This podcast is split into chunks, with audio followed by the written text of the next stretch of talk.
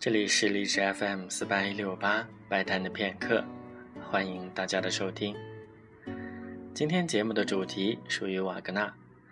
一百多年前的一八一三年五月二十二日，瓦格纳诞生于莱比锡，所以在今天的节目里将为大家播放他于一八五七年到一八五九年之间创作的歌剧《特里斯坦和伊索尔德》的选段。瓦格纳在这部作品里所采用的神秘的和声，在后来影响了马勒、理查斯特劳斯、西曼诺夫斯基、贝尔格以及后来的勋伯格等等。瓦格纳在这里所写的《特里斯坦和伊索尔德》的故事，经过爱尔兰、法国以及德国的传唱，是欧洲家喻户晓的一对悲情的恋人，就像之前所介绍过的里米尼的《弗兰切斯卡》。整个歌剧总共分三幕，第一幕的情节发生在浩瀚大海中独行的孤船上。特里斯坦奉康沃尔国王，也是他的叔叔马克之命令，接来了爱尔兰的公主伊索尔德。公主将成为康沃尔王国的皇后，而特里斯坦和伊索尔德很早就已经相识并相恋。此刻，一个青年水手正唱着一支壮丽的离歌。船离康沃尔越来越近了，汹涌的大海是一对恋人激愤心情的象征。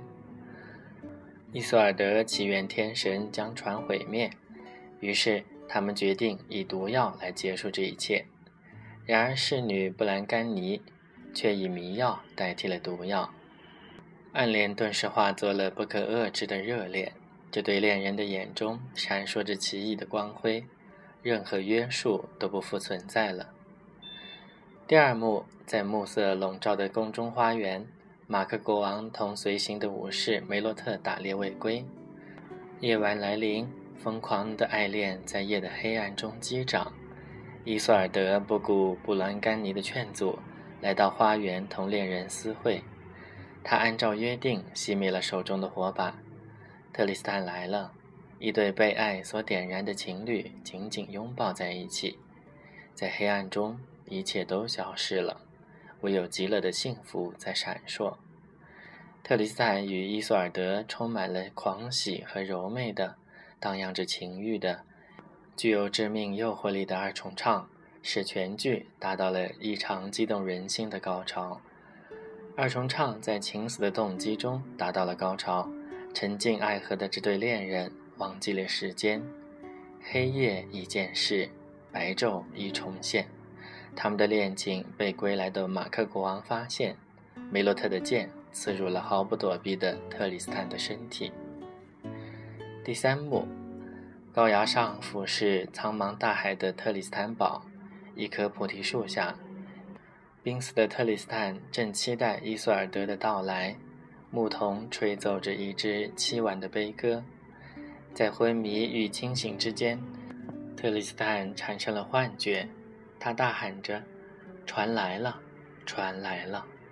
不知过了多久，他终于听到了他所渴望的熟悉的身影。他爬了起来，摇摇欲坠地奔向正张开双手朝他而来的伊索尔德。在伊索尔德的温柔怀抱中，特里斯坦注视着他，满怀内心的喜悦而死去。这时，马克国王得知了迷药的事情，宣布饶恕他们。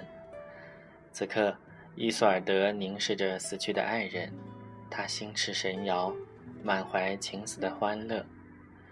这时，伊索尔德的情死之歌轻轻地升起，慢慢地注入了狂悦的激情。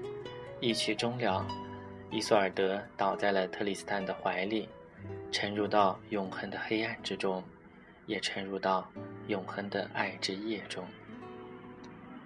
在今天节目当中，将为大家播放的就是歌剧《特里斯坦和伊索尔德》的序曲，以及当中最为著名的情死部分。